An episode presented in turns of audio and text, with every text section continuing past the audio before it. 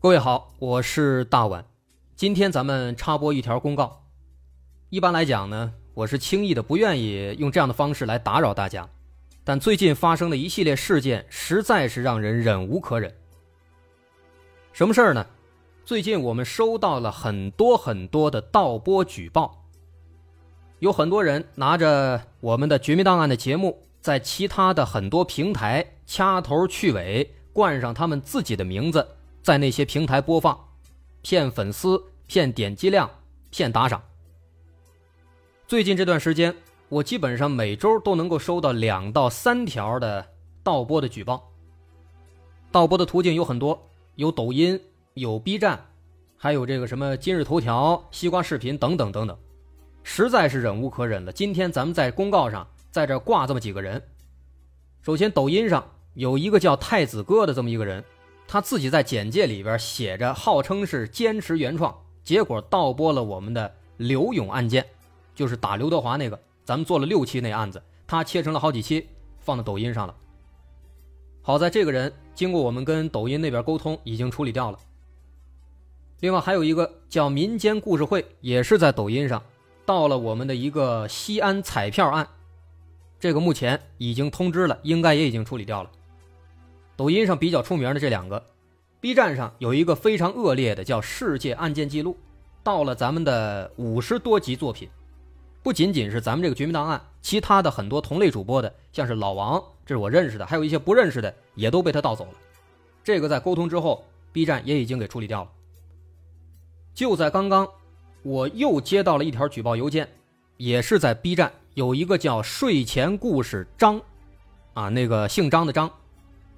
这个“睡前故事张”在 B 站上大量的上传盗播了我们的节目，而且这个人做的非常贼。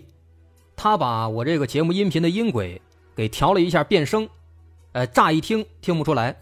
一开始我自己听也没听出来，后来我也是听了好几个音频，挨个的照着我当时那节目的稿件比对，才发现这确实是我的。这个睡前故事章确实非常非常的狡猾。这条公告录完，一会儿我就要去处理这个事儿了。这是 B 站的，另外呢，今日头条、西瓜视频有一个叫《深夜秘闻录》，听完好睡觉。名字挺长，《深夜秘闻录》，听完好睡觉。这个最为恶劣，到了多少我都数不清了，而且看起来盗播时间非常长，已经有很多很多人给我举报这个人了，而且这个人靠着我们的节目已经积攒了相当不错的一个数据和粉丝量了。这好歹是公共场合，实在是不敢说脏话，但这个实在是太过让人气愤。咱们节目做了这么多年，承蒙大家厚爱，确实数据不错，喜欢的人也不少。但也正因如此，就滋生了这么一批不劳而获之人。有些人真的就是为了图小便宜，拿你这个节目到别的地方，哎，以他自己的名字给自己涨点粉丝，赚点打赏。但是，通过我的观察发现啊，其实这一部分人，绝大多数他根本就意识不到这是违法行为。怎么着，咱还得科普一下，说说这个著作权法都有什么内容啊？原本我真的想在这儿说一下这著作权法到底规定了什么，我都找好这个今年修正案的这个法条了。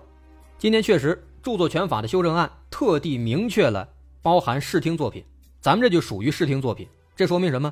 说明立法者对视听作品的版权保护、著作权保护是越来越重视的。作为节目作者，在这儿我说一个底线：如果你想转载，可以通过邮箱联系我，我给你发一个授权合同，你可以合法的转载。但如果让我发现这样的事情，再发现这样的盗播，我们必将追究。遇到一些情形比较恶劣的，可能不少朋友知道，最近这段时间我在学法，这种恶劣行为，我也将会保留自己起诉的权利。最后，希望大家如果在其他平台发现了同样的盗播行为，一定要积极举报，一定要把情况通过邮件及时反映给我。最好您在这个邮件里面写上他是在哪个平台盗播的，他的昵称叫什么，最好还有一个网页链接，或者是有一个截图。那最后再次声明，如果说你想转载，可以通过邮件联系我，我给你发一个合法的一个转载合同，咱们签合同。但如果有人再想投机取巧，我们必将追究。